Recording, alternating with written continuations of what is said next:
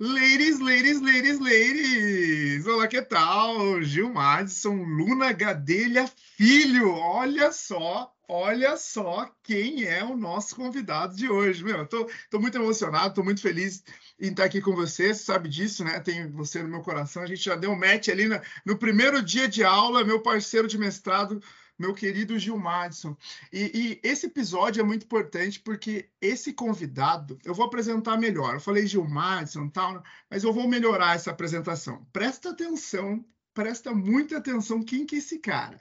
Ele é dançarino, ele é ator, cantor de churrascaria, fotógrafo, TikToker, isso mesmo, meus amigos, isso, TikToker, lutador de jiu-jitsu, podcaster, empresário, publicitário e dono do sotaque mais sedutor de Brasília, desbravador no ramo de marketing imobiliário e trabalha no metro quadrado mais caro do Brasil. Ladies and gentlemen, we are here tonight just to present Gil Madison. Tire as crianças e as meninas da sala. Olha que menino mais lindo, gente. Pelo amor de Deus. Muito obrigado, Gil. Caraca, que apresentação. Essa apresentação acho que eu nunca tive, nem esperava. Eu vou, eu vou depois de gravado, eu vou, vou digitalizar isso aí para colocar na minha lápide, porque isso aí foi a melhor descrição que eu já escutei já. faz um faz um short já, faz um shorts desse já, né? Já faz um corte aí uhum. e posta. já vou fazer. Ah, Antes de mais nada, muito obrigado pelo convite. Você sabe que assim como o que você disse, a recíproca é totalmente verdadeira. Você mora no meu coração, pessoa sensacional, super competente. Estou muito feliz já que a gente tinha combinado uma outra vez e eu estava em débito, mas hoje deu certo e eu estou muito feliz pelo convite participar desse episódio sensacional, que eu não sei quem está escutando ou está assistindo, se está no Spotify, se está no YouTube, mas ou no Instagram, é uma satisfação enorme fazer parte desse momento e desse episódio com uma pessoa tão incrível como você. Muito obrigado mesmo, mais uma vez. E, cara, sensacional essa apresentação aí. Curtiu, né? Curtiu? Até, ó, deu uma renovada aqui. Sim, sim, já dá aquela. Né, a dopamina já vai no teto. Tá, tá, tá, já, caraca. Já. Já tá Mas é, é, esse foi a pequena pesquisa que a minha equipe, que a produção mandou para mim aí da pesquisa que fizeram de você, entendeu? Só faltou falar pai de pet, eu acho que foi a única coisa que não teve aí, mas. Pô, faltou pai de pet, pô, produção. Caramba, produção. Faltou pai de pet, pô. Caramba! Mas vamos lá, seja muito bem-vindo, né? É, é, só lembrando que esse é um podcast é, sobre inovação, carreira e design. E eu, é, é, é, antes de começar mesmo, né, quero dizer que esse podcast é um oferecimento do mestrado profissional em design da Univille. Então, procure lá direitinho nas redes sociais da Univille, que você vai encontrar o melhor mestrado em design. O design é com todos os respeito, mas ele é incrível, do primeiro dia até o último. Assim, é lógico que oscila as disciplinas que você gosta mais, só que assim, eu sou suspeito para falar que o, o, o mestrado está sendo uma experiência maravilhosa, desde o primeiro dia mesmo, vários aprendizados, visitas em loco, a gente visita empresas, visita é, empresários, faz cases profissionais, entrega consultorias é, práticas mesmo para é, as empresas. Então, você acaba aprendendo como ser consultor, aprendendo como fazer uma abordagem de consultoria, aprendendo é, como interpretar é, gaps de mercado dentro das, é, é, das empresas. Então, é muito rico a experiência e mais do que o mestrado, né, os professores e a estrutura da Univille, as pessoas do curso, né? É, e, é, e uma dessas pessoas é o meu querido amigo Gilmadson Luna Gadelho Filho. Que nome, nome de político isso, hein? Será que é um, é um negócio de Brasília, é isso? É, é de uma dinastia. Eu vou, vou completar essa dinastia. Vão conhecer o Gilmadson 15 daqui a alguns anos. Você vai ver. Oh, que maravilha, que maravilha. Mas vamos lá, Gil. Fala um pouquinho de você, né? Quem, quem que é o Gil na, na, na, fila do pão? Me explica aí. Como é que é essa história? Né? Como é que você veio parar para cá? Conta um pouquinho de você. Cara, Gil Madison é um nome que veio da minha avó. Na verdade, eu sou, como você bem disse, eu sou filho, né, no nome. E também é, puxei isso e herdei do meu pai esse mesmo nome. Então, somos dois Gil Madisons no mundo, perdidos aí. Não sei se tem muitos. Mais conhecido como Gil, Gil Gadelha no ramo. Eu sou publicitário de formação, me formei em Brasília, de onde eu fui originado, nasci lá, sou brasiliense e sempre apaixonado por publicidade, por, por marketing, por design, sempre focado e sempre nessa área, nunca tive dúvida de outros cursos ou outras áreas, sempre foi é, a minha vontade estar nesse meio. Fiz publicidade em Brasília e trabalhei bastante tempo em agência, como atendimento e tudo, e lá descobri essa minha paixão pelo criativo. Né? Hoje, é, o que me incentivou a, a, a seguir a carreira focada no, no, design foi de início no criativo e hoje eu me especializei né, em, em, vários setores ali do design de serviços. Hoje trabalho focado no marketing imobiliário, então tem uma, uma abrangência um pouco maior. Mas vim parar em Santa Catarina, em Balneário Camboriú, que é do lado de Joinville, e, cara, não conhecia a região, nunca tinha vindo para cá, mal sabia como funcionavam as coisas aqui, mal sabia o tamanho que era e a proporção que era a fama dessa região. E vim por uma motivação familiar. Meus avós vieram fazer um tratamento de saúde. E eu falei, cara, eu quero morar lá. Tem praia? Tem. Eu falei, então eu quero ir para praia, não quero saber mais nada. e é bem isso, né? Eu, eu tenho outro colega de Brasília que inclusive você conheceu, não sei se você lembra dele, ele é um empresário, eu também já, já fiz um, gravei um episódio com ele, o Guilherme da Organa Biotech, aquela primeira uhum. empresa que a gente visitou, então eu fiquei, cara, o cara é, é incrível, você estava com ele essa semana, o cara é muito legal, a gente ficou amigo por conta da, do, do, ecossistema de inovação que eu frequento em Joinville, né? Então, uhum. pô, ficou amigo mesmo, amigo, o cara é 10. E ele também é de Brasília. E aí ele, fala, uhum. ele falou a mesma coisa: tem praia? Ah, então bora. Uhum. Ele é surfista, ele fala, cara, eu não passo um final de semana sem ver o mar. Eu, cara, eu falo, caramba, ele é viciado mesmo, assim. Ele fala, eu trabalho igual um camelo, mas eu tenho que dar minha surfada, tenho que dar o meu pulo no mar tal. Ele é... é outra vida. A gente, o, o brasiliense, ele é muito focado em trabalho. A vida em Brasília é bem focada em trabalho. Porque a gente pouco tem lazer lá naquela região. O lazer que a gente tem é é mais relacionado a restaurante, o entretenimento tem um viés cultural ali, arquitetônico, mas a gente não tem praia, a gente tem algumas coisas naturais relacionadas a cachoeiras, a trilhas, enfim, mas a vida é diferente, né? A vida e fora a altitude, que eu acho que isso valoriza. Eu não sei se tem algum dado comprovando isso, mas ah, querendo ou não, Brasília está a 2 mil metros acima do mar, né? Então, isso eu acredito que influencia bastante também na, na qualidade de vida. E, e para pior, você acha? Eu acho que sim, tá? Eu acho que para pior, até por questão de respiração. Eu era um cara que tinha muito problema respiratório, já nasci com isso e quando eu vim para cá, não só pela prática do esporte, mas eu acredito que também pelo convívio com o mar, né, por esse convívio com a praia, eu quase não tenho mais resquício do que eu tinha. E, e, fora a qualidade de vida, né? Só de passar na praia todos os dias, Sim. a qualquer hora, fazendo chuva ou sol, que é lindo, eu já me sinto bem, já dá um ar novo. Então... É. Eu ouvi um podcast recentemente sobre é, é, produtividade, só que focado no que você come, como você se alimenta, e aí todo o ecossistema que acontece dentro do seu corpo. Era uma médica, uma nutricionista e uma outra moça que também vem de curso de, de meditação e concentração e toda essa parte holística e tal. E aí eu estava uhum. prestando atenção e a médica falava muito sobre, dentre várias coisas, né?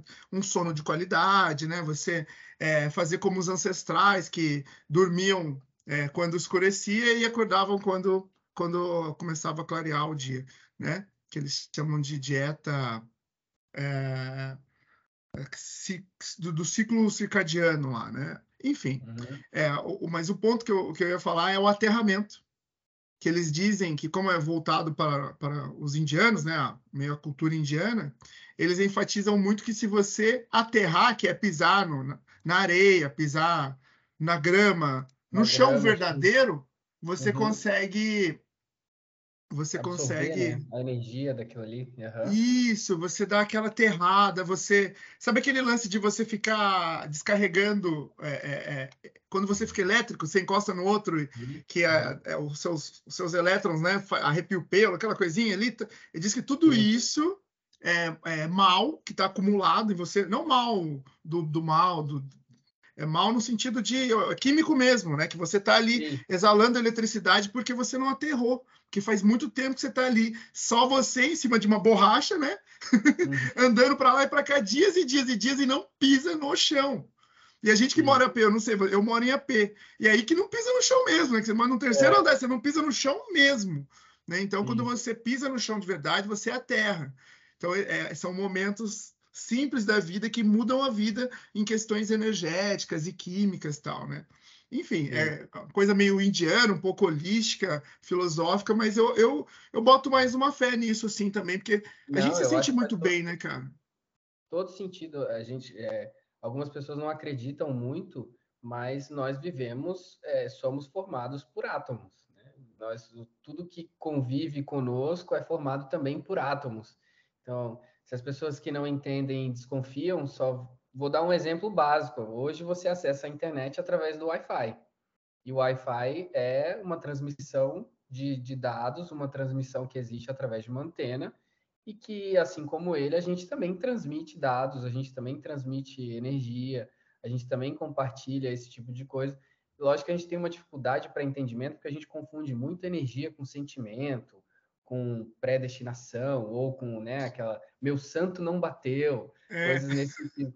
E isso é muito, é, é, as pessoas tentam associar isso muito com religião, com estado sentimental, emocional, mas isso também tem um viés energético, tem um viés científico que tem sentido para isso, tem explicações para isso. E eu, eu sou um dos caras que acredita em, em física quântica, que acredita em, em troca energética, que a, acredita em atração, em, enfim, em obstáculo, tudo isso motivado porque, querendo ou não, o nosso cérebro também é motivado por lapsos neurológicos, que é nada mais é do que corrente elétrica nos fiozinhos de cada neurônio interligados um entre, entre outros e, e isso vai transmitindo dados.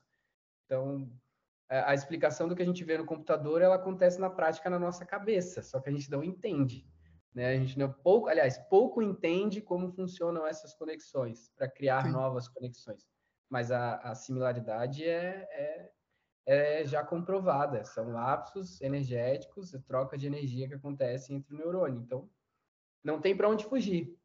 É sim, assim sim. que acontece. São, são as famosas sinapses, né? As sinapses Exato. que acontecem no nosso cérebro.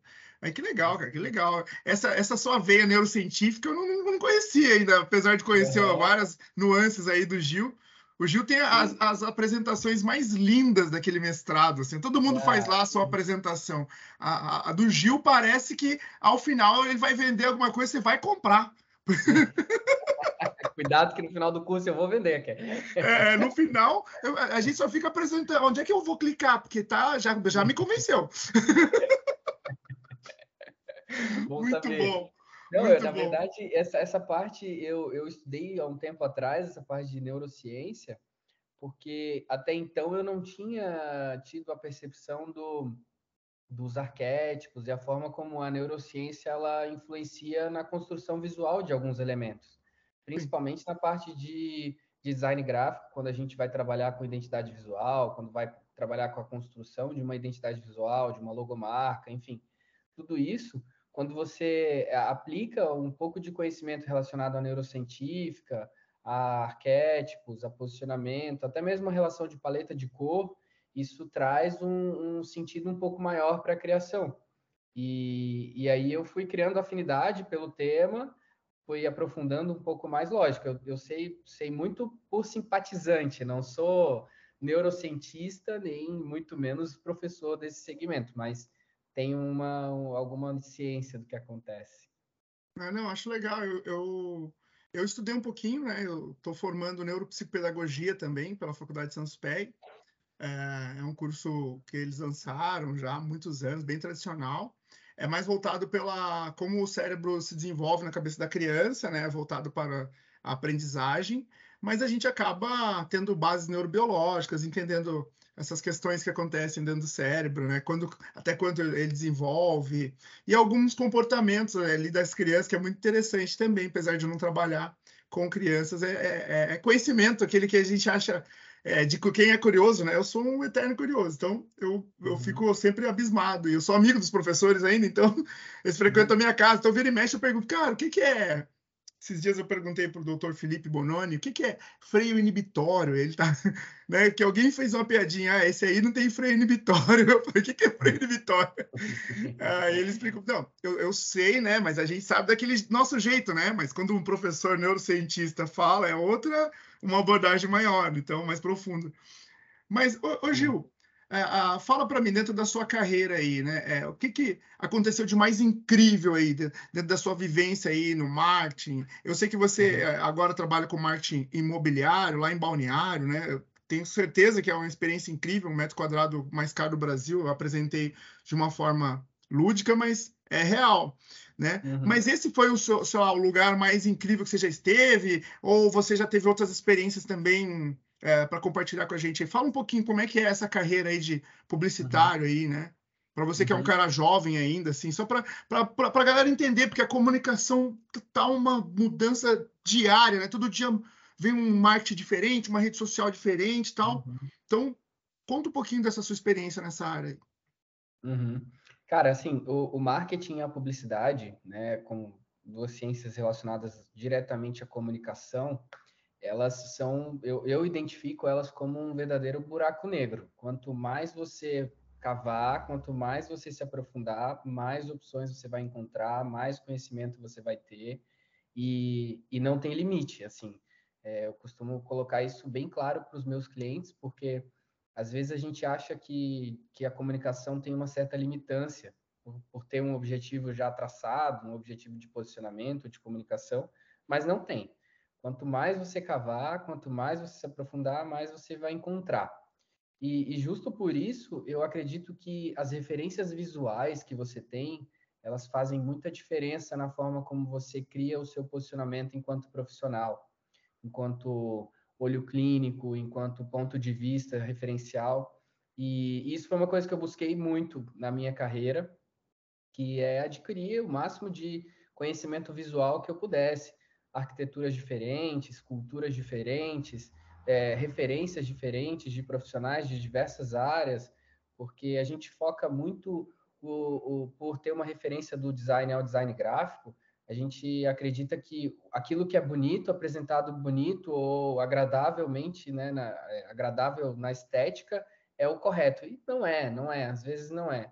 É por isso que é bom ter vários pontos de vista. E essa sempre foi a minha motivação, ter pontos de vista diferentes em diferentes é, aspectos arquitetônicos, é, culturais, enfim, de segmentos diferentes, né? Na política a gente tem uma forma de se comunicar, no marketing imobiliário a gente tem uma forma de se comunicar, no segmento do, de restaurante, culinária, a gente tem uma outra, né, gastronomia, uma outra forma de se comunicar. Então, eu tentei o máximo essa busca. E em Brasília eu tive uma experiência muito boa com agências muito boas, é, do mercado de lá, que atendiam a empresas gigantes, mas eu, com essa motivação de expandir conhecimentos, resolvi ir para fora. Depois que eu vim para cá, eu tive uma experiência com diretamente ligada com essa parte é, corporativa do design, que é o design que a gente chama B2B, que é né, business to business, voltado para empresas, voltado para essa parte corporativa. Em Londres, eu fui, morei um ano em Londres, então tive essa experiência na Europa que fui na loucura, fui na vontade de adquirir esse conhecimento e, e conseguir Mas você foi, andar... foi intercâmbio? Não, fui, fui, fui de, de mala pronta e com a coragem nas costas. Essa foi a motivação. Ah, que legal. E, e cheguei lá, tive, consegui encontrar uma, uma boa oportunidade para trabalhar no setor corporativo, trabalhava com um escritório que fazia consultoria para para agritech, agribusiness, né, que é o setor agro mundial, e eh, eu participava diretamente com a construção de documentos para angariar investimentos com, com grandes investidores, com bancos grandes. Então, essa parte de construir é, materiais visuais que tivessem uma boa relação da informação com a, o propósito de venda fez parte durante muito tempo nessa minha construção lá. Então, por isso que hoje você vê esses materiais e apresentações que eu faço de uma forma é, que venda fácil, né? De uma forma legal, de uma forma bem, bem apresentável, porque eu aprimorei muito isso nos últimos anos lá. E quando eu voltei, eu voltei tem três anos e meio mais ou menos. Quando eu voltei para o Brasil, para Balneário, vim direto para Balneário, eu tive, já tinha um contato com o mercado imobiliário e eu percebi que essa minha essa minha estratégia, essa forma de comunicar e essa essa enfim, esse modelo que eu criei de comunicação, ele se adequava muito bem a investidores daqui, investidores do, do país, né? Então... Sim, né? Você apresentou é... para investidores em Londres, não vai apresentar para investidores no Brasil, né? É, que não deixa então... de ser um, um, business em dólar ou em euro, né? Porque aqui é. a área que você está ali é muito investidor gringo também, né, cara? Tem, tem bastante. E, e isso, cara, foi muito bom aos olhos das construtoras, aos olhos de corretores e deu muito certo no começo, quando eu comecei trabalhando é, em apoio de um dos meus sócios, que hoje é meu sócio, mas na época não era, a gente trabalhava em conjunto, ele é corretor de imóveis, e ele é um cara que tem uma, uma, uma noção, eu, eu, costumo analisar assim, tem pessoas que aprimoram conhecimento no marketing, e tem pessoas que nascem com marketing intuitivo, que elas têm dentro delas a intuição do marketing, é o, né, o lado comercial muito aguçado. E esse meu sócio, ele é esse tipo de pessoa, ele tem esse esse viés comercial muito forte nele. E a gente aprimorou muito é, essa parte estratégica de abranger investidor, não só na parte visual, mas também na parte que tem a relação com a construtora, enfim. Comecei a, a ampliar um pouco mais esse posicionamento e deu o, a base para construir o que hoje é a minha empresa, que é a GZ, a, a GZ é uma empresa focada em marketing imobiliário para construtoras, então o nosso foco sempre foi focar em construtoras. Não atendemos corretores, não atendemos imobiliárias, não atendemos outros modelos de stakeholder, nosso foco é construtora. E, e justo por atender construtoras e especificar o nosso segmento, a gente entendeu muito bem dores que o mercado tinha e uma das dores principais que o mercado, aliás, ainda tem, né? Não só tinha, mas como ainda tem, é o turnover que existe entre é, gerente de marketing e agência de, agência de publicidade, né? Uma agência de comunicação que assessora a construtora. Porque a construtora, o viés dela é construir. O segmento dela é comercializar apartamento, comercializar investimento querendo ou não, a base de, um, de uma análise hoje mercadológica, apartamento, no, no, meu ponto de vista, além de ser um investimento, é um produto. E o construtor, ele precisa enxergar isso, que o apartamento é um produto. Ele não é um, um, um enfim, um hobby para ele construir, né? E, e, alguns construtores entendem muito bem de construção, mas não entendem muito bem de como vender. Eles sabem construir, sabem engenharia, sabem arquitetura, sabem acabamento, revestimento, sabem até movimentações financeiras, entender movimentações financeiras daquele processo de obra, mas não sabe comunicar. E justo por isso que ele, contratando o gerente de marketing, ele acha que aquele gerente vai saber, mas o gerente não, não, não às vezes não abraça a causa, ou, enfim, não consegue acompanhar a necessidade que a consultora tem. Contrata ou é generalista, né? Tem muito profissional generalista, né? Que o cara veio de uma outra área, o cara não é específico, que, que eu acho que tem muito isso também. É, é, eu estou fazendo a correlação sempre com, com educação, e eu, eu fico pensando, poxa, e o cara, é, é, o cara, antes de saber de, de, de, marketing, ele tem que saber sobre educação. Como que ele vai uhum. né, vender educação, apresentar, comunicar educação, né? porque não é só venda em si. Às vezes você fala, ah, vender, vender através de imagem, através de vídeos, através de produções, e todas as, uhum. os, os sei lá, as possibilidades da venda, né? Que é igual você falou, uhum. o abismo todo ali, né? O buraco negro do, do marketing e, e da publicidade. E o cara tem que se aprofundar nesse buraco negro de informações, né? E entender mais especificamente o nicho que ele vai trabalhar. E eu acho Exato. que é quando você falou para mim a primeira vez que trabalhava com marketing imobiliário, eu achei muito curioso, porque ninguém nunca se apresentou comigo né, para mim dessa forma, as agências que a gente já trabalhou, no sentido de uh, sempre se apresentam, ah, a gente trabalha com marketing imobiliário, a gente trabalha com marketing de veículos, uh, o que você apresentar a gente vende, né? Uhum. Aquela coisa. E eu fiquei, poxa, quando você falou, não, especificamente, igual agora, novamente, muito claro, muito nichado, bem específico, acho que acaba sendo bem focado e você consegue até uhum. é, fazer uma proposta de valor melhor, né, do que você entrega e do que você também cobra por isso, né? Exato. Não, e, e além desses fatores, a gente é, acredita, né, a nossa, nossa força de, enfim, além de assumir um grande risco junto à construtora, nós acreditamos toda a nossa experiência a ponto de o construtor sentir toda a credibilidade logo de início. Ele, ele sente como se nós, a forma como nós criamos e modali, é, criamos a nossa modalidade, o nosso segmento, é, nós somos praticamente um sócio do empreendimento.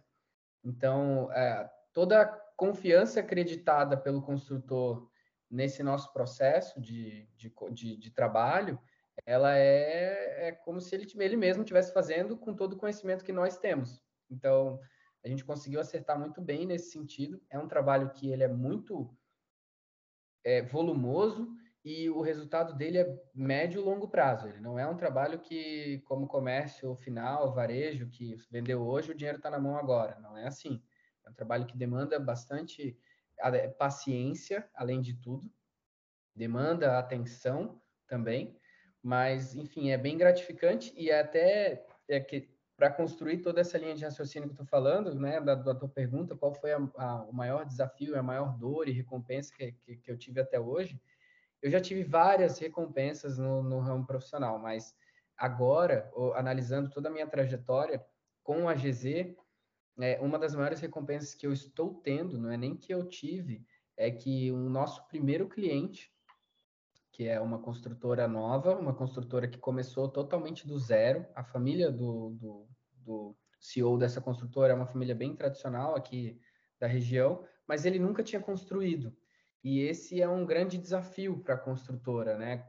Principalmente uma construtora que nunca construiu. Como garantir credibilidade de um produto que nunca foi entregue para o cliente final, né? O cliente final, ele, a primeira coisa que ele pergunta é, tá, essa construtora é confiável? Porque eu estou investindo na planta. E se ela não entregar?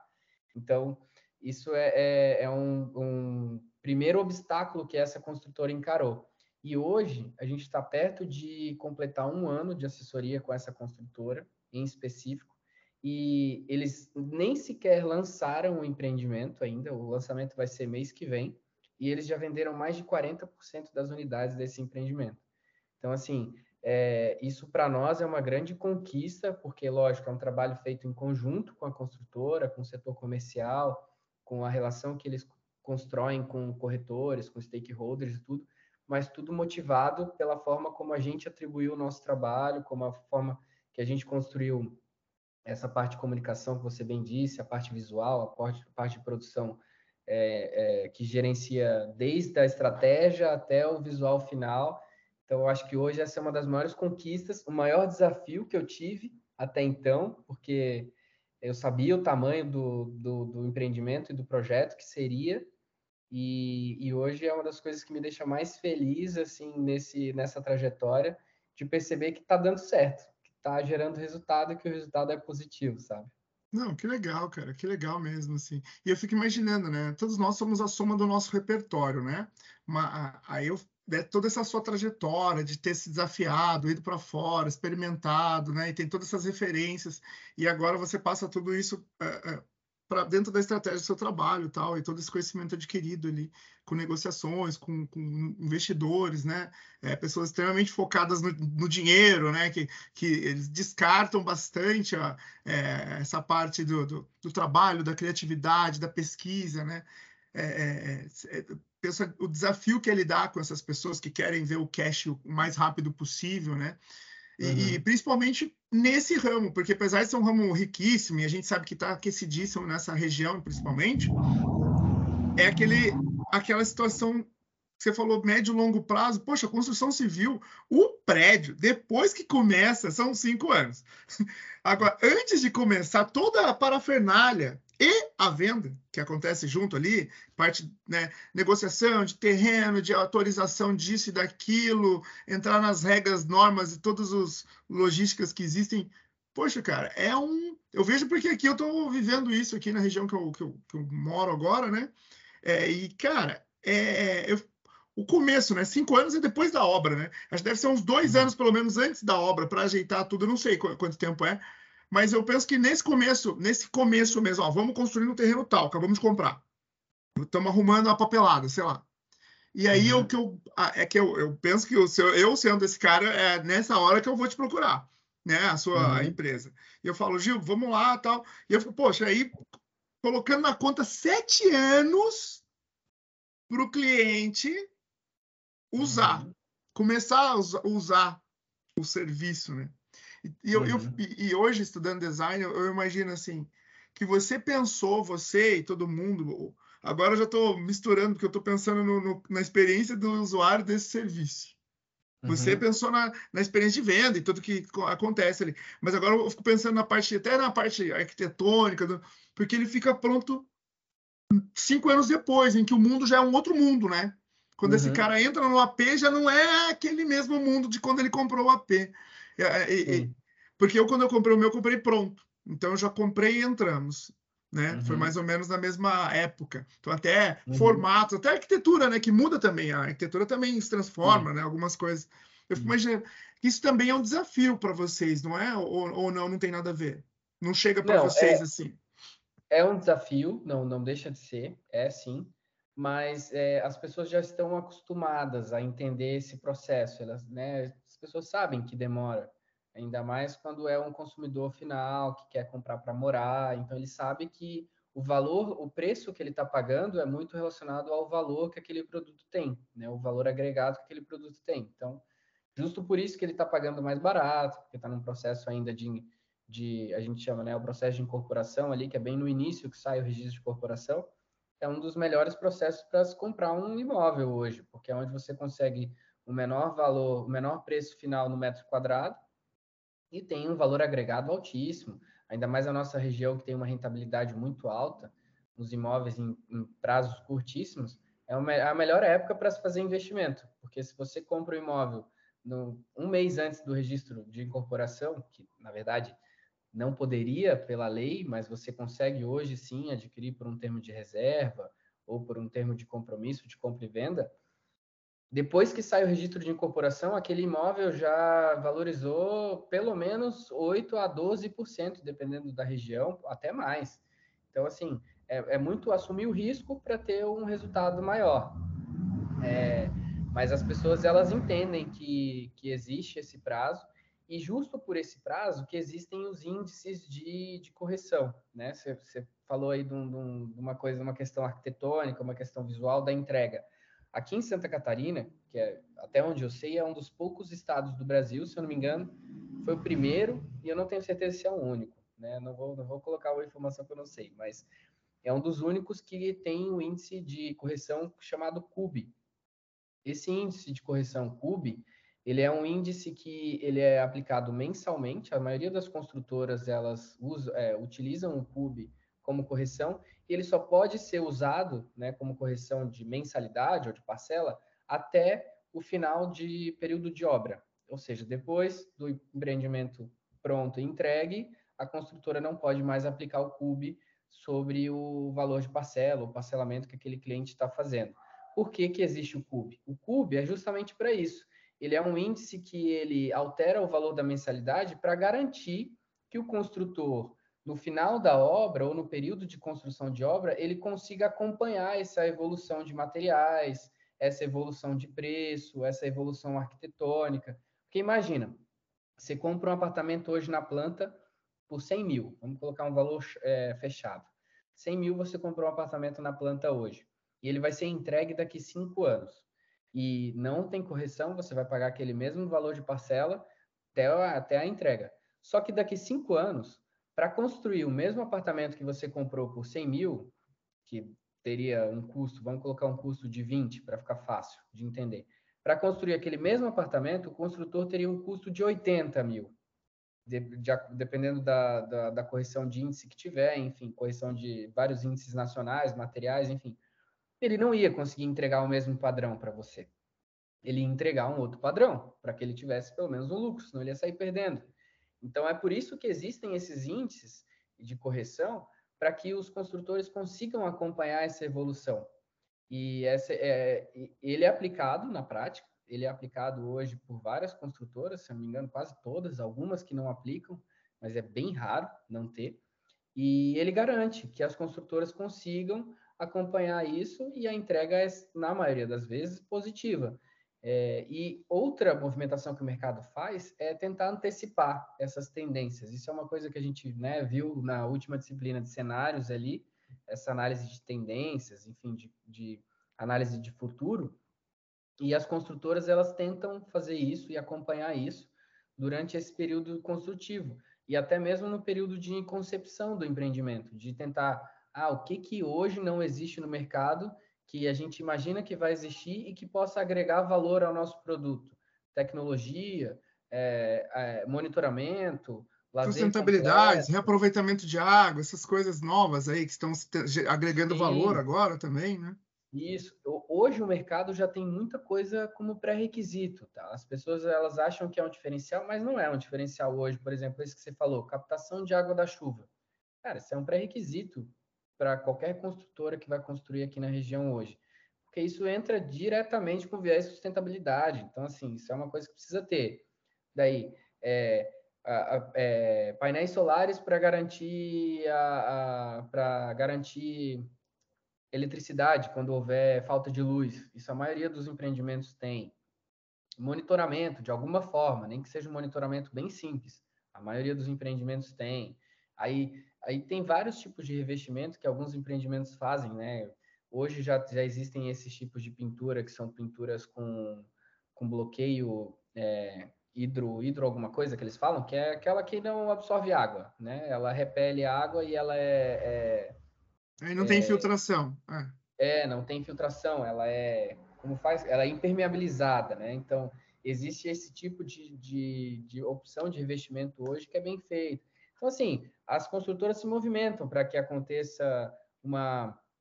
Um, para que não tenha esse tipo de, de necessidade, né? De tipo, ah, eu vou comprar agora e quando for entregue vai ficar obsoleto o meu produto. Não.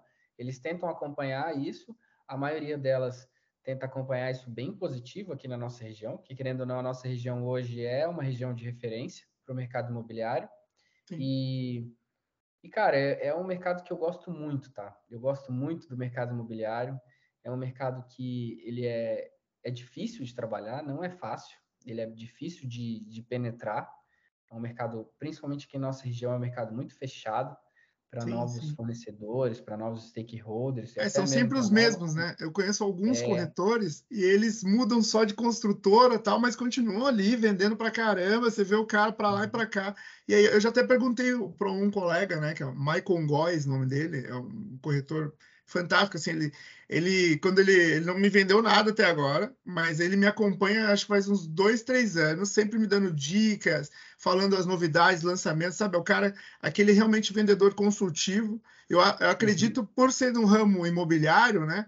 Ele faz essa gestão de longo prazo, porque ele sabe que se em algum momento na minha vida eu for investir em imóveis, Uhum. você é um cara que eu posso consultar, tal, mas ele é o meu corretor, entendeu? Tipo, ele já Sim. sabe disso, não, não, interessa se vai ser daqui 10 ou 5 anos, mas ele está sempre comigo, é, é, me acompanhando e me dando dicas, me dando orientações, até aqui na região, falando ah, o que, que é um bom investimento, o que, que não é, de acordo com o meu perfil. Então, assim, ele não, me, não, não fica me oferecendo essas coisas milionárias, ele só fala, ó, vai ter um negócio aí de bilhões aí que oh, sabe, ele, ele comenta como, como fosse um colega, assim, um amigo comentando uma, ou dando uma notícia, falando uma, uma historinha, assim. Então ele é Sim. muito legal, assim, a abordagem não é chato, não é todo mês, não é toda hora, é pontual, uhum. de vez em quando ele manda, ô oh, Fernando, lembra de mim? Então, eu falo, lógico que eu lembro. Eu falo assim, ah, então, cara, lembra que eu falei que ia lançar um negócio tal? Pô, lançou, dá uma olhada nas cotas, ele tá sempre falando é, é, uhum. é, de uma forma consultiva, nunca me empurrando, nem forçando a barra com nada, assim, sabe? É bem uhum. querido mesmo, assim.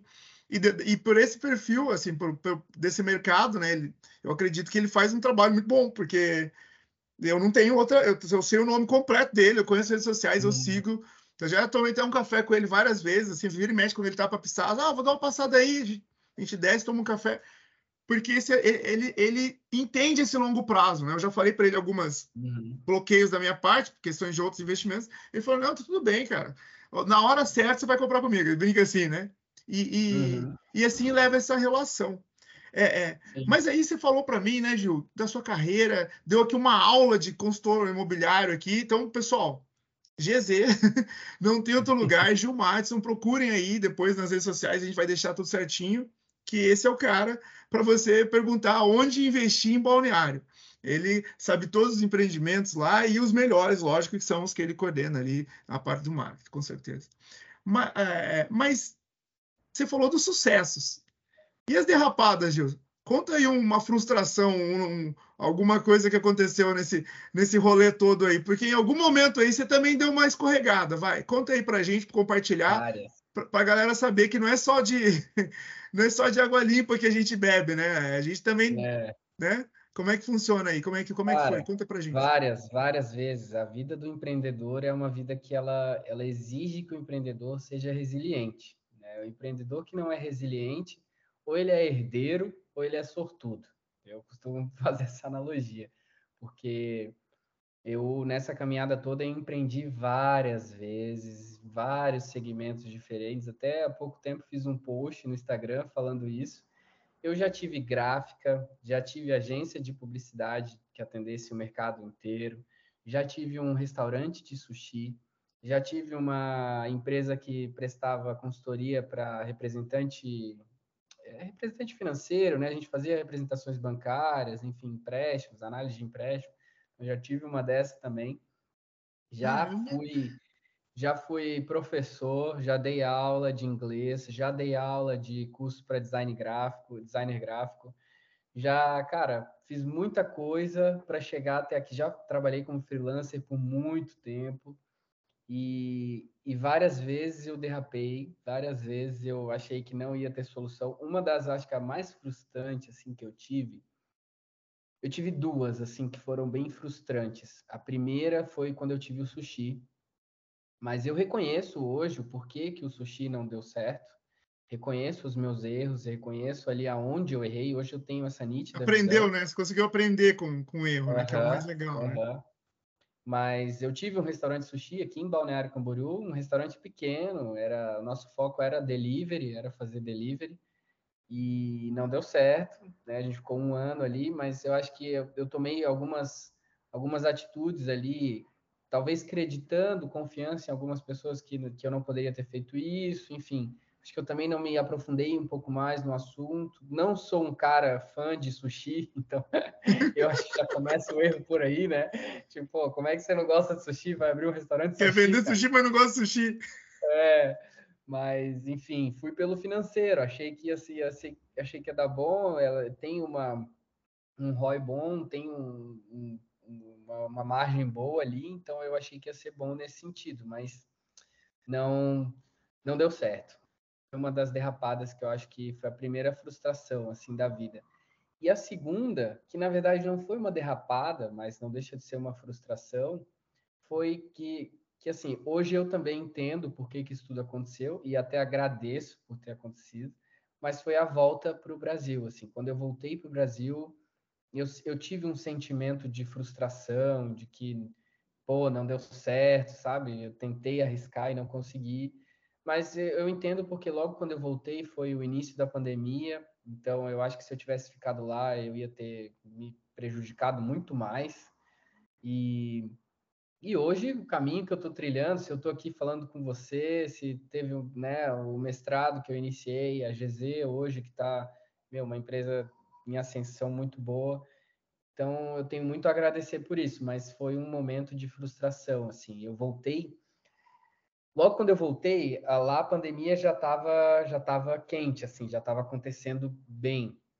Caramba. Mas ainda não estava não tava o caos, né? Não estava ainda é, esse a pandemia, enfim, oficializada pela, pelo mundo e tudo. Mas já Você tinha voltou quando? Janeiro?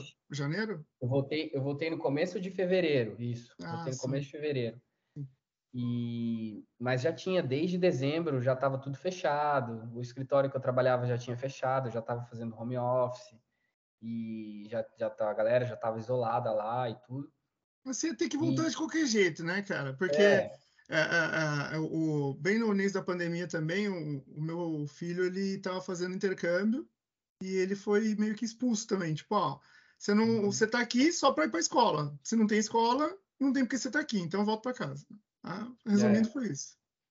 É, bem, bem esse pensamento. Tipo, se eu não tivesse voltado na época que eu voltei, eu tenho certeza que eu ia voltar meses depois. Mas, assim, é, quando eu voltei, eu tive esse sentimento, sabe? De, tipo, parece que aquele sentimento de que você nadou, nadou, nadou, nadou, avançou um pouco, mas a maré te trouxe de volta. Daí você fica naquela, putz, e aí, quando eu voltei, eu, eu, antes de voltar, dei uma viajada por lá, aproveitei um pouco e voltei e não, não tinha voo direto para Florianópolis. Então, eu voltei e fui para o Rio. Fiquei uns dias no Rio.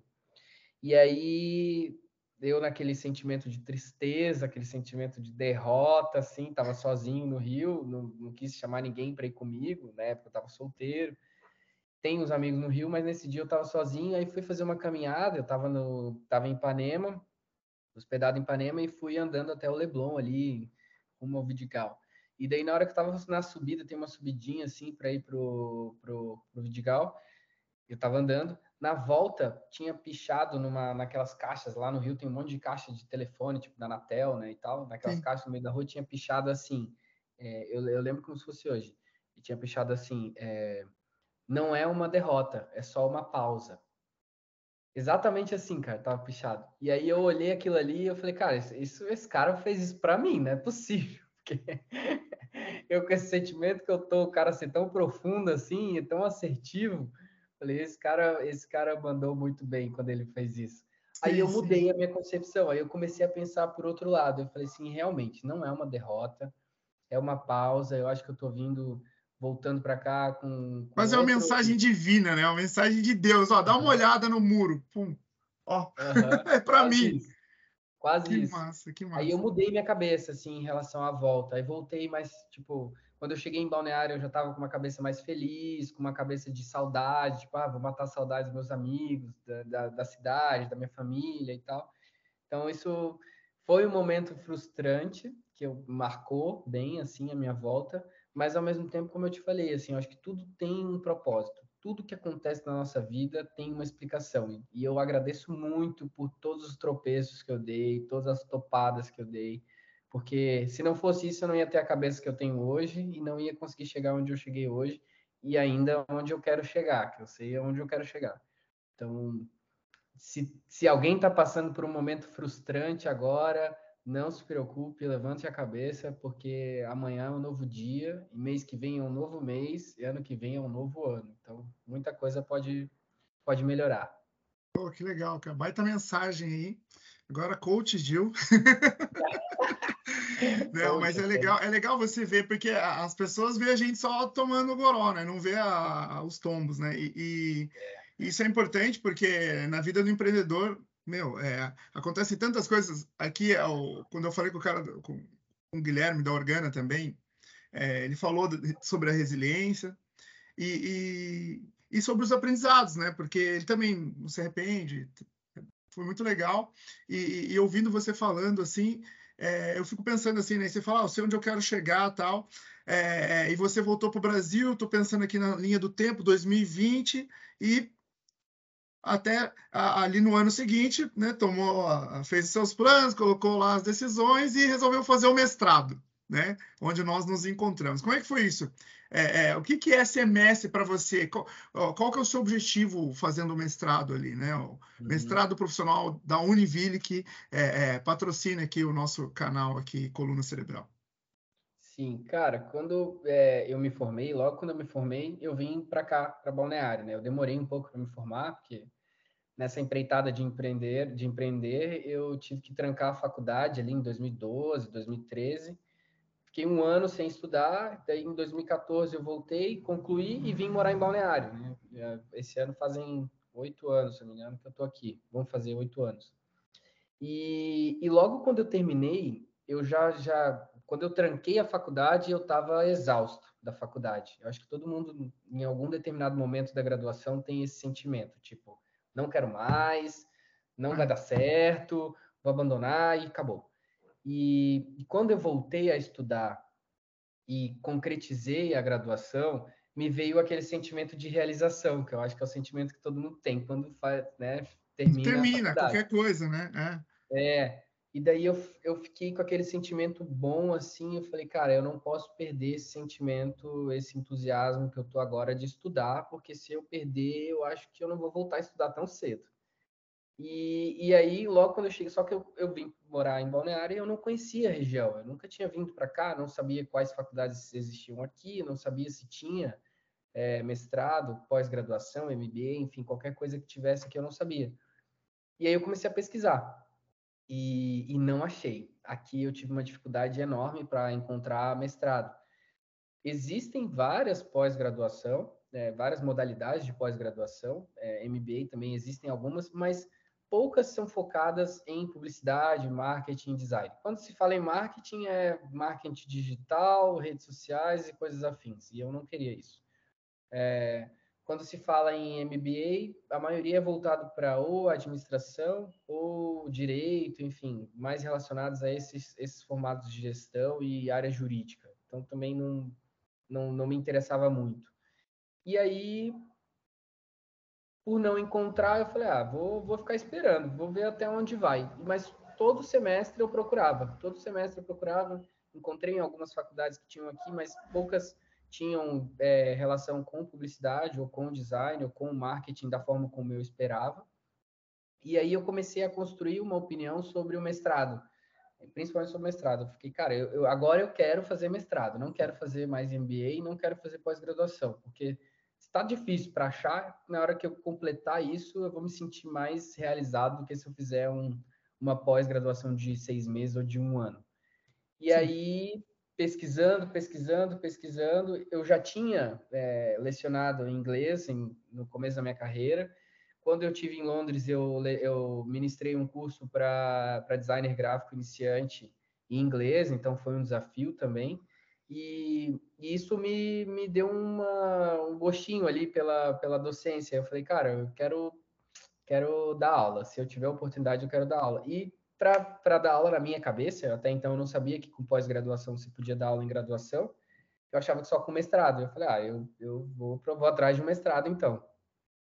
E aí, anos procurando, fiquei muito tempo procurando, eu encontrei o da, da Univille. E o da Univille eu encontrei e foi bem engraçado, porque foi, foi um momento da minha vida que coincidiu, porque eu comecei a namorar com a minha mulher hoje, hoje é minha mulher, e ela é de Joinville. E aí eu estava já acostumado a ir para Joinville, então eu estava indo direto. Quando eu encontrei a faculdade, a, a Univille lá com o mestrado, eu falei, cara, se eu tiver que ir para lá e ficar lá, eu vou ficar na casa dela, né? Então vai dar tudo certo. E aí fiz a entrevista para o mestrado. Até então eu tinha uma outra concepção sobre tudo. Para falar bem a verdade, eu tinha pouquíssimas concepções sobre o que era o mestrado. Se alguém me perguntasse o que é o mestrado para você, eu ia falar assim, cara, eu só sei que é um negócio que faz entre a graduação e o doutorado. Porque é, e tem que estudar, né? E tem que estudar. É. E aí, não, mas até, e... até eu que trabalho com educação é, tinha dificuldade de entender o que é o mestrado é, da concepção que eu tenho hoje de alguém que está fazendo, que sabe por dentro como funciona. Inclusive até, até, inclusive até surgem questionamentos de expectativa. Pô, mas eu achei que não ia fazer, mas não tem que fazer não sei o quê, né? Que a gente fica, ah, mas não tem que escrever 50 mil artigos, não tem. E que é, o, que é um caso que, no nosso caso, o fato de ser o mestrado profissional, né, nós desenvolvemos muitos projetos, né? E aí fica aí mais um, uh, direcionamento aí para quem está ouvindo que o profissional de futuro é um grande gestor de projetos, que sejam projetos de gestão imobiliária voltado para o marketing, sejam projetos de design uh, de serviço, da experiência do usuário, do cliente, não importa. Ou projeto na sua sala de aula com algum aluno. Você vai ser um gestor de projetos, seja lá qual área você estiver atuando. E a gente, eu já tinha essa, essa ideia, mas ali no mestrado, para mim, isso ficou claríssimo. Né? Uhum. De qualquer profissional é um gestor de projetos. Tem que fazer uma entrega com início, meio e fim e, e com qualidade. E, e preferencialmente em equipe. É. E, e, o que eu gosto muito do mestrado, que isso também eu só fui ver estando ali dentro, é que você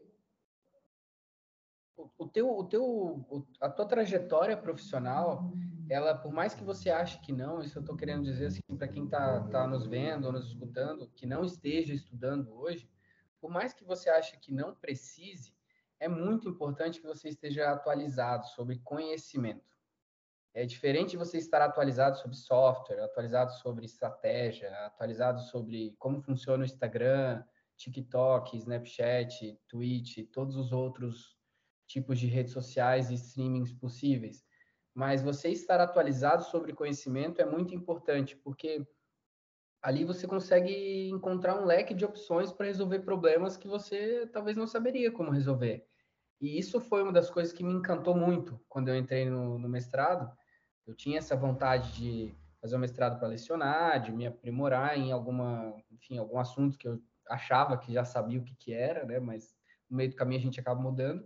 Mas depois que eu comecei o mestrado, eu vi a importância disso, de estar convivendo com pessoas que têm o conhecimento atualizado, que têm conhecimento aprimorado, né? Hoje os nossos professores, a maioria deles, se eu não me engano, pouquíssimos não são doutores e a maioria deles que são doutores têm uma, um conhecimento super atualizado sobre várias é, áreas diferentes relacionadas ao design. Então isso foi muito bom para mim. Essa, esse convívio com pessoas não só os professores, mas com pessoas como você, como pessoas que a gente tem na nossa sala, que querendo ou não, uma pessoa que faz um mestrado, diferente da graduação, ela faz por opção, né? A maioria, eu vejo. Pode ser que tenha um ou outro que faça por obrigação, mas eu vejo que a pessoa que faz o mestrado, ela faz porque ela está afim de fazer o mestrado, ela quer aprimorar é, a, o teu, a tua atuação profissional, quer aprimorar conhecimento, quer aprimorar, enfim, alguma estratégia, alguma tese, algum posicionamento que ela tenha. Então, isso faz com que você conviva com pessoas que vão te acrescentar em muitos segmentos diferentes.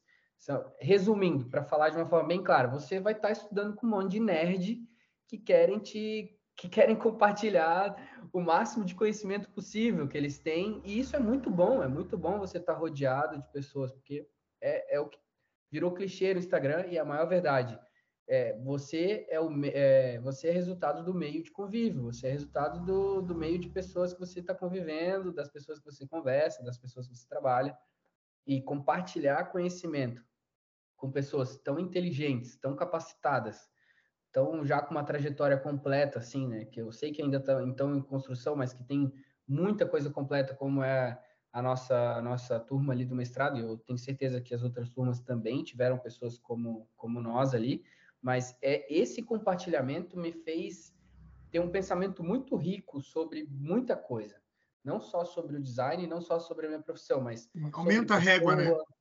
Aumenta pessoa, a régua, né? Sobre vida, sobre convívio, sobre até onde você quer de fato bater de frente com algum conhecimento, até onde você de fato tem que ficar colocando aquela limitação para aceitar determinado pensamento ou determinada posição. Então, isso, isso foi muito bom para mim e eu acho que esse foi um dos maiores ganhos do mestrado até hoje, para te falar bem a verdade.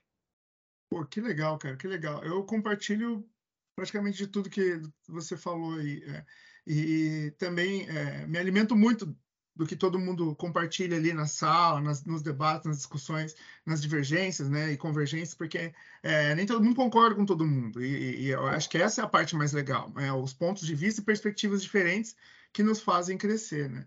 E, e, é. e especificamente, assim, que competência que você acredita que precisa ter é, é esse cara em 2023 nesse mundo que eles chamam de VUCA, BUNNY, né, volátil, inseto, que competência você acha? Porque é tanta informação, novamente, né, muita, é, é, por exemplo, ah, tanta, tantos cursos que você teve, você teve que decidir especificamente é, pela Univille, o mestrado profissional em design, por exemplo, que é uma decisão bem específica, lógico é pessoal, mas para viver nesse mundo, né? não precisa ser mestre, mas que competência que você acha que tem que ter para chegar aí onde você chegou? Uhum. Cara, eu acho que a primeira competência é, é estar aberto. Se você quer absorver conhecimento, você tem que estar disposto a absorver conhecimento. E o estar aberto, quando eu coloco dessa forma e coloco estar disposto, eu digo que é, é, não é só relacionado à aceitação, não é só relacionado a ouvir e escutar, mas relacionado também à procura, a você ir atrás de fontes diferentes, ir atrás de novos conhecimentos que não estejam ligados ali diretamente ao teu, teu projeto ou aquela aula, aquela disciplina específica. Então, eu acho que a pessoa, quando ela pensa, vou fazer o mestrado, independente seja o profissional em design da Univille, ou se for da UDESC, ou se for qualquer outro mestrado, o que, que eu preciso? Eu acho que você precisa, primeiro, saber que você vai ter um puta trabalho para escrever um monte de coisa. Não acho que vai ser facinho, não, não é. é. Não acho que vai ter um manual para te dizer o que, que você tem que fazer, não, você vai ter que ir atrás. E eu acho que tem que estar disposto e aberto a procurar novas fontes e saber que, que como eu falei do buraco negro do, do marketing, da publicidade, tem que estar aberto a, a mergulhar nesse buraco negro de conhecimento também, porque senão, se você ficar com uma limitaçãozinha na cabeça, sentir um pouco de preguiça, sentir um pouco de indisposição de ir atrás ou de adquirir esse conhecimento, você já não vai, você já desiste no meio do caminho, porque não é fácil. Não é fácil. E eu vou te dizer, não é porque não é fácil que é impossível.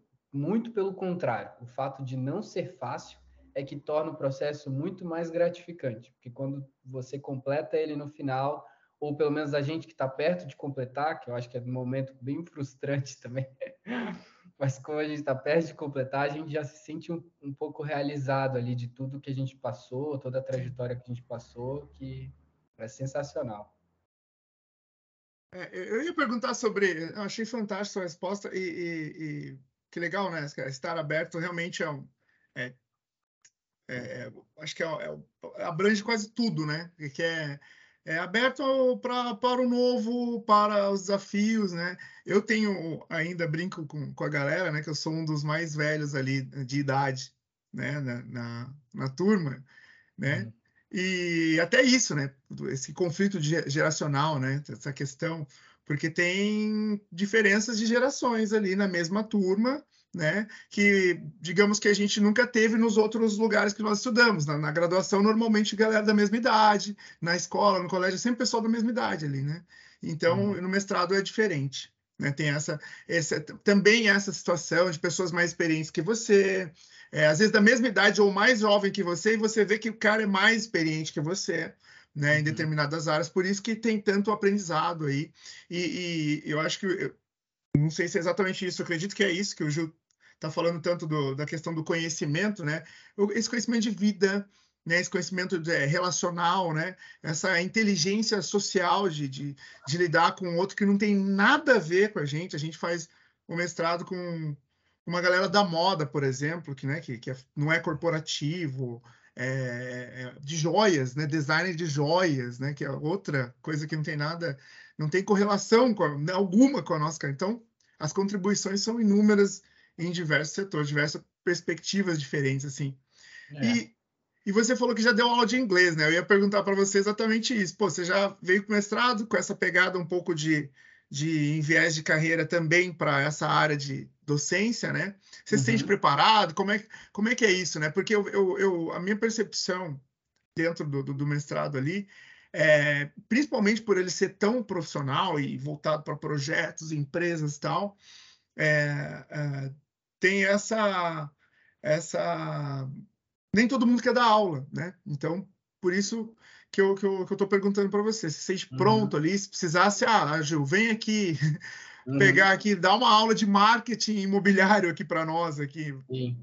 Cara, eu gosto, eu gosto, assim, é uma, uma coisa que meu primeiro trabalho, meu primeiro trabalho, é, acho que a maioria das pessoas que faz inglês e que tem um contato com inglês lá no ensino médio acaba tendo um pouco dessa abertura para lecionar inglês para iniciante, né? E meu primeiro trabalho foi esse, com 15 para 16 anos eu comecei a lecionar inglês para crianças ali, aquela educação infantil do inglês bem básica, bem simples, mas ali eu já já me despertou uma, uma, uma coisa boa ali de compartilhar conhecimento, de ter um convívio com, com esse ambiente de aula e tal, então eu gostei. E aí, quando eu estava em Londres, eu ministrei esse curso em inglês para designer, só que foi um curso gravado. Então, eu não tive esse, essa experiência de, de sala de aula e tal. Mas eu gosto, eu gosto. É uma coisa que eu, eu me vejo fazendo mais por hobby do que por necessidade. Não é uma coisa que eu quero fazer por necessidade, tá? É, mas é uma coisa que eu quero fazer sim por hobby. Inclusive, eu já estou me movimentando para fazer isso aqui, aqui em Balneário, em algumas instituições. Inclusive, se quiser me levar para Sensupeg também, para alguma coisa. Aguarde, aguarde aí, aguarde aí que o convite vai é, chegar, aguarde aí. eu vou. E eu acho legal, cara, eu gosto, eu gosto porque por dois motivos. O primeiro, por causa da dinâmica, assim, de, de troca de ideia, de, enfim, troca de conhecimento que tem numa sala de aula. E eu acho que eu não tive experiência ainda de dar aula para pós-graduação. Para graduação, eu tive uma experiência bem rápida, não foi uma coisa muito contínua, mas que eu já gostei. Agora, para pós-graduação, eu não tive. E eu tenho contato com alguns professores de pós-graduação, é, que são amigos, e eles falam que é muito mais legal, porque as pessoas estão com outro nível de comprometimento e tal, então eu fico vendo muito essa correlação conosco ali no mestrado, tipo, que os professores talvez tenham esse sentimento também quando ministram aula ali pra gente, né? Sim. Então, eu tenho sim. O aluno está muito mais interessado, está muito mais é... afim. Você não precisa despertar vontade no aluno ou ter que ficar explicando por que, que ele tem que aprender aquilo, né? É, é, essa, essa, esse sentido já está mais claro para o aluno da, da pós, né? Tá, é, esse direcionamento. E, e, eu gosto, cara, eu gosto. Vou te falar que eu gosto, além do, do, de outro fator também, que é o que eu ia falar antes a gente aprende muito mais quando a gente compartilha, né? Quando a gente ensina, né? Existem dados, estudos que, que ditam isso. Você Sim. aprende lendo, aprende ouvindo e aprende três vezes mais ensinando. Então, tipo, eu acho que, que isso ia contribuir bastante também para minha formação profissional. Então, é uma coisa que eu pretendo, sim, eu gosto. Que bacana, cara. E você tem referência? Vamos falar um pouquinho do Gil Madison Pessoa aí, o, o menino Gil Madison. menino Gil, o menino Gil. Vamos falar um pouquinho do menino Gil. Como é que é, é, é qual, qual que é a sua referência de filme? Né? A gente fala, ah, se o cara, o filme que o cara gosta, a gente conhece a pessoa. Vai. Qual, qual o filme que o Gil adora? Que ele, cara, que ele queria. E, e, depois você vai explicar por quê. Por que, que você curtiu esse filme tanto assim? Tá.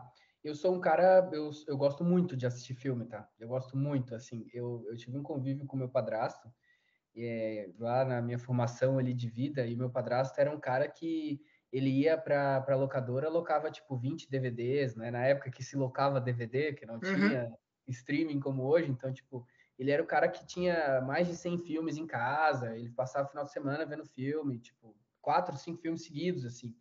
Então, eu, eu gosto muito. Se me deixar, eu fico mato uma série em dois dias, assim, de episódios. Eu gosto muito de terror, para te falar bem a verdade. Eu gosto muito de assistir terror. Caraca! Mas o filme que eu mais gosto, acho que o meu filme preferido hoje, é, é, um filme que eu tenho bastante afinidade por ele, se chama Questão de Tempo. Não sei se você já assistiu. Com Justin Timberlake. Eu não sei o nome dele, deixa eu ver aqui o nome dele. É, eu, eu sempre esqueço o nome dele. Não. É com. É, quem tá nesse filme é aquela Margot Robbie, sabe? Sim, sim. A Margot tá nesse filme, mas os dois principais é o. Will Smith. Don Hal Gleason e Rachel McAdams. Ah, então já com certeza, me... com certeza você conhece os dois por, por, por, papel, porque eles já fizeram outros filmes. E o, o Bill Nye também tá nesse filme, que é o, o acho que ele é pai da Angelina Jolie, não sei se é pai ou se é parente, sei lá.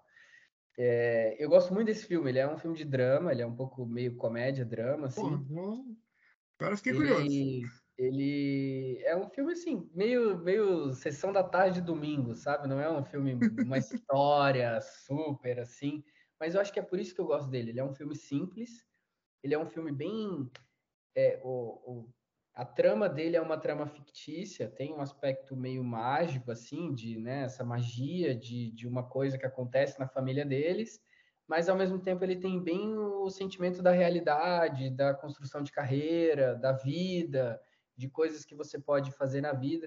E ele trabalha, é, é, a trama dele se baseia como? A família do cara, os homens, eles têm um poder de voltar no tempo eles conseguem voltar no tempo. Então. Ah, você passou esse. É, esse tá na Netflix, né? Esses dias, tá não foi? ah, assisti esse é, filme. Assisti esse filme. Passa na TV e tal. E, e, e, eu acho isso que eu acho legal, porque. Maravilhoso, cara. Nossa, maravilhoso. Eu chorei, tem... cara. Eu fiquei, eu fiquei refletindo uhum. muito esse filme, cara. Meu. É muito legal, né?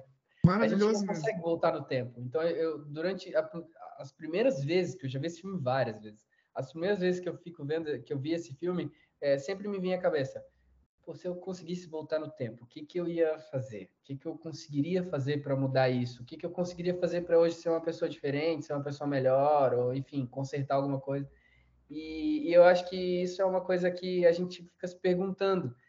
E o filme traz uma mensagem muito boa relacionada a isso, né? Quem quiser assistir, assiste, mas eu vou falar. Alerta traz... de spoiler aqui. Alerta de spoiler ele traz essa mensagem de que você não precisa ficar voltando no tempo para viver as melhores coisas da vida, que só basta você querer viver as melhores coisas da vida no teu ponto de vista que você consegue, né? E no filme ele faz isso, no, lá no, no, final do filme ele para de ficar voltando no tempo e vive como se tudo fosse a última coisa, o último momento da vida dele, aquilo ali. E é, é realmente é. É o que é, é o que a gente vive hoje, agora. Tipo, isso aqui nunca mais vai acontecer da forma como está acontecendo. Então, isso me fez gostar muito desse filme. É um filme que, cara, eu gosto demais. Ele tem essa temática. Que eu acho que tem que ter uma temática comercial, né? E, e mas eu gosto, gosto muito. E de hobby eu gosto de tudo, qualquer filme, ficção científica, drama. Eu gosto bastante de ficção científica, fico vendo muito Star Trek, é, Star Wars, todos esses filmes de Dune, todos esses filmes que tem um pouco de uh, cenário apocalíptico, ficção científica, eu gosto, também me amarro. É, né? é o Joe é todo high-tech, assim, o primeiro, o início do projeto, que é outra coisa interessantíssima do mestrado, né? O início do projeto, você acha que vai resolver um problema ali e tal, e fazer aquele lá. E de, durante o projeto vai mudando tudo, tudo, absolutamente tudo. E lá no começo o Gil tinha uma, uma, uma, uma coisa do metaverso e tal, mas tudo se transformou aí, né? Isso foi muito legal também, que é, que é uma evolução natural de todos os projetos, todos os projetos. Ninguém começa, ah, eu quero isso e termina fazendo o que queria lá no começo, né? Porque a gente aprende, a gente vai evoluindo. Tanto que é, a sensação agora, já na reta final do mestrado, é que, poxa, talvez eu fizesse outra coisa, né? Só que já está quase entregando, assim, ah, vou finalizar e tal. Será que eu tinha que fazer de outra coisa? Sempre pensando nisso também. É, né? Mas a, a, a... você falou do, do filme, tem algum livro também para você indicar aí para a galera? Tem. Cara, eu gosto muito do livro que chama é, O Poder do Subconsciente. Cara, o primeiro livro que eu li na vida. Esse livro é sensacional, sensacional. Esse, esse livro ele também mudou bastante minha, minha concepção sobre várias coisas. É do Joseph, até tive que pegar uma colinha aqui, Joseph Murphy. É, é, é um livro bem famoso, né? É um livro bem comum. Inclusive, eu tô lendo aquele outro que você me indicou, de doar e receber. É, aquele lá, eu Sim. tô lendo ele, também é muito bom. E aí, você é giver ou é, é taker? É, eu acho, eu, eu, sou, eu sou doador, eu sou doador, mas eu sou um doador com, com um aspecto de é, ele fala três, três perfis, né? Doador, é o... Tomador. O tomador e o outro, qual que era o terceiro? Agora não me lembro. Ah, o doador, o tomador...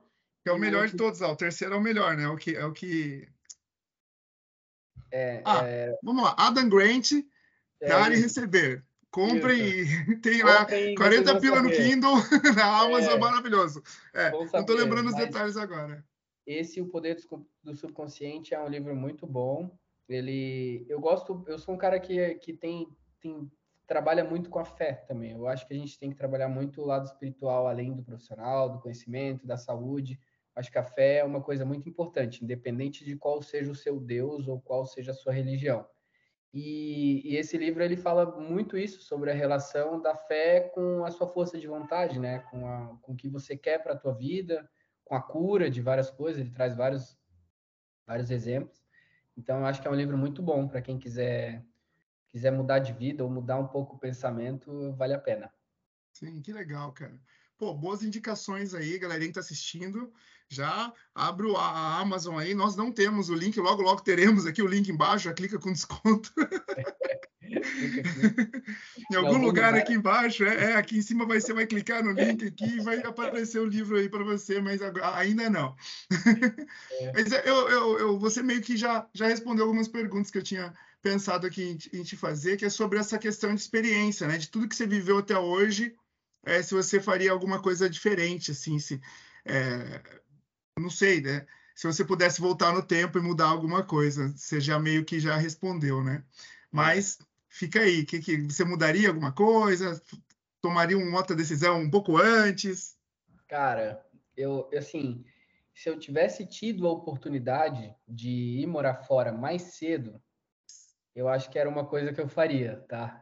Porque eu acho que eu fui um pouco velho, assim. Não, não velho, mas eu acho que é, eu não deixei de ganhar, mas se eu tivesse ido antes, eu ia ganhar mais, sabe? Eu acho, tipo, de experiência, referência, de vivência e tal. Mas, assim, não mudaria, não mudaria. Foi, foi dessa forma que aconteceu, então, para mim, foi perfeito dessa forma. É, mas quem tiver essa oportunidade, tiver, enfim, essa disponibilidade de ter uma experiência fora, não precisa ser fora do Brasil, mas que seja fora do teu, da tua zona de conforto, eu acho que agrega bastante. Sim, né? Essa conforto que ele falou geográfico, né? De, estar longe da, é, longe das facilidades, de correr para casa do pai, correr para casa da mãe. É, isso, né? Quanto mais longe, menos você tem. Então, é, é esse é um dos, dos, aprendizados que você aprende quando você faz uma experiência aí é, distante da, do seu do seu local raiz ali, né? Da sua, é. É, é eu acho que só salvo os nômades digitais, é que não tem local raiz mais, né? Que os caras é. saem andando por aí. Mas eu também tenho essa, essa mesma sensação de, de é, eu, eu, recomendo para todo mundo, se tiver oportunidade, vá fazer o intercâmbio, seja lá onde for, vá sair um pouco da sua, do seu meio aí para entender outras realidades a gente aprende pra caramba. E aí, para a gente ir encaminhando para os finalmente, né? Aí vem aqui, se eu tivesse os efeitos e aparecer aquele ah do Jô Soares, né? Quem está assistindo deve estar tá já pensando, ah, não acredito que vai acabar. Pois é, estamos encaminhando para finalmente. E aí eu tenho mais duas últimas perguntinhas, uma pergunta e um desafio, né? A pergunta é, é onde é que o Gil vai estar tá daqui 10 anos? Cara, daqui 10 anos. Vou estar tá na Lua, né? quero estar tá na Lua. Eu quero, eu quero ser um dos poucos brasileiros a comprar passagem para a Lua. Essa é a verdade. É, olha, olha o pensamento do menino, né? Uhum, que vai estar tá nesse naipe. Eu também acho que já vai ter essa possibilidade, né? Claro, claro, já vai, já existe. Eu quero, eu quero estar tá lá na Lua. Se eu não tiver indo para lá, eu quero estar tá comprando a parcela já. Pagando a mensalidade, né? Pagando já o um, dois, três milhas ir para lá. legal, legal. E, e, e, o desafio é o seguinte: você vai completar a frase do confete, tá? E que é que, é que o Bill Gates ele tem um TED e que no TED dele ele fala que os professores precisam de feedback. E eu, como o Fernando de Professor, é, eu gostaria que você completasse, completasse a frase: O Fernando é meu grande amigo. É. Não, é para falar sobre uma característica tua? Explique, ou... prove. É para falar uma característica tua? Ou ah, não, é, complete a frase. O Fernando é e diga aí. Cara, o Fernando é um cara incrível, uma pessoa extremamente humilde, mas que tem um conhecimento gigantesco sobre várias coisas da vida e sobre vários conhecimentos educacionais. É uma pessoa bem expansiva, mas ao mesmo tempo é bem acolhedora. A expansividade dele faz bem para quem está ao lado dele. E é um cara que eu pretendo estar tá, tá perto para o resto da vida. É a amizade do mestrado que eu quero levar para sempre. Pô, ah, eu vou chorar desse jeito, velho. Ah, Pô, que chora, legal. Pô, essa foi, essa foi realmente única aí. Pô, não esperava menos de você. Gil Madison, ladies and gentlemen. Pô, obrigado, cara. Meu, deixa aí pra gente aí a sua, como é que o pessoal te acha aí nas redes sociais, né? É, qual que é o site aí, se eu quero uma consultoria imobiliária, eu quero investir em Balneário Camboriú, eu sou milionário, herdeiro, ou estou juntando um pacotinho ali, como é que eu faço, com quem que eu falo, eu ligo para o Gil, como é que funciona isso? Deixa os contatos aí, como é que eu acho Gil? Ó, para achar a GZ é bem simples, no Instagram é gz.mkt, não tem mais nada, não tem, não tem nenhuma vogal na, no nosso perfil, é gz.mkt, só consoante, não tem erro. O meu Instagram é gilg.gz, também bem fácil de achar. E, cara, estamos aí à disposição para quem precisar de alguma consultoria, trocar uma ideia, desabafar, chamar para tomar uma gelada na praia, qualquer coisa. Eu legal, legal. E disposto a ajudar pessoas, ajudar empresas, evoluir e trilhar um caminho de referência para o mundo inteiro.